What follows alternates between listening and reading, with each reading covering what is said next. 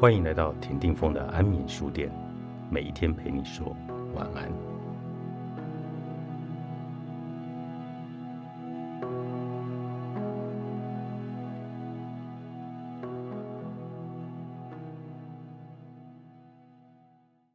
如果我们不怪罪他人，也不走其他逃避之道，只感受自己淌着血、如生肉般的脆弱面，那么。我们就能进入一处空间，呈现出自己最美好的部分。人类的自然惯性就是希望生命里一直只有快乐和享乐。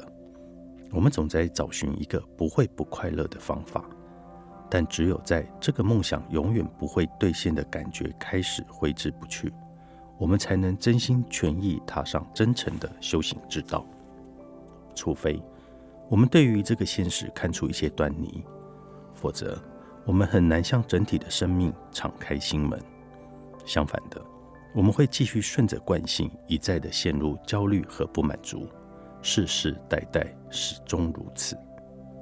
佛陀曾经说了许多自我的运作，但他所谓的自我究竟是什么意思？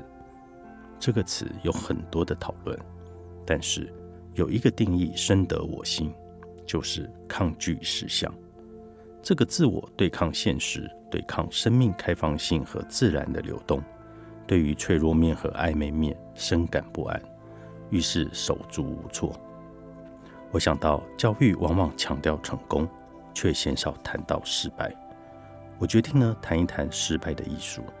我告诉学生，在生命中，在接下来的六个月、下一年、下个十年、下个二十年，只要我们还活着，直到我们死去。没有什么比学习失败更能帮助我们。当我们失败，换句话说，事态的发展跟我们的期望有所差距，我们感觉到一种原初又强烈的脆弱感。我们不安的自我想要逃离这种原初之感。最常用的方法就是把失败怪罪于我们身外的事物。如果交往不顺利，我们责怪对方。甚至连同怪罪整个性别。如果找不到工作，就责怪没雇佣我们的雇主，或整体社会，或目前的政治情势。另外一个常见的反应就是觉得自己很糟，在自己头上贴个失败者的标签。不管哪一种反应，反正就是自我感觉甚差。然而还有第三条路。就是训练自己只感受我现在的感受，我喜欢称为安住在于内心原初的脆弱感上。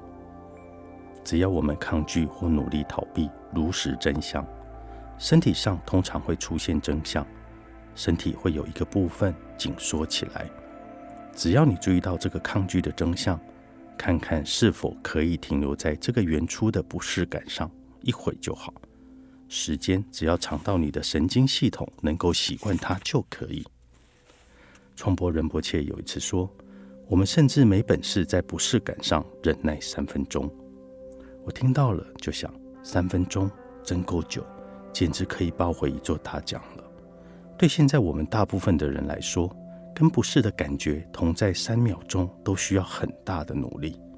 但时间多少不是重点，重点是。用你自己的步调逐步增加，不断让自己再停久一点。你可能对于自己的感受、担忧、愤怒或失望有一个固定的想法，但如果你和这个感受同在，直接感受它，你会发现说不出个所以然来。担忧或者愤怒一直变形、漂移、转换，即使不愉悦的感受一直作祟。即使感觉危机四伏，但只要用心观察，会发现还真找不到任何实质。自我想要一个解决方案，想控制无常，希望抓住安全而确定的东西。凡是流动的，他想凝结起来；凡运动的，他要一把抓住。他努力逃离活生生实相中的美丽真理。结果呢？我们感受到的是不满足、困扰。备受威胁，我们因害怕不适而打造了一个牢笼，一生多半时间都住在其中。每次我们练习安住在内心原初的脆弱感上，就可以得到一点点观察实相的智慧。我们直接感受到世间万法从不停住，片刻都不停留。无论我们多努力，也不能叫世间现象静止不动。我们的看、听、嗅、尝、触、念想都在不停的变化。就算是最沉重、最不愉悦的情绪，也没有任何固定的实质。Beyonce 有一个音乐视频，Harry Hurst 真实的捕捉到一个失败者的意象，他的感觉如此的原初，未经修饰，全部倾注在歌中。你会意识到，即使他非常成功，每件事都可以照他的意思来。如果他没有过真正的失败经验，也制作不出这样的视频。只要我们能安住在内心原初的脆弱感上，并可以用这个能量。来作诗、写作、舞蹈、音乐、歌曲，我们可以把它做成触动人心、与他人交流的作品。艺术家自始以来就是这样做。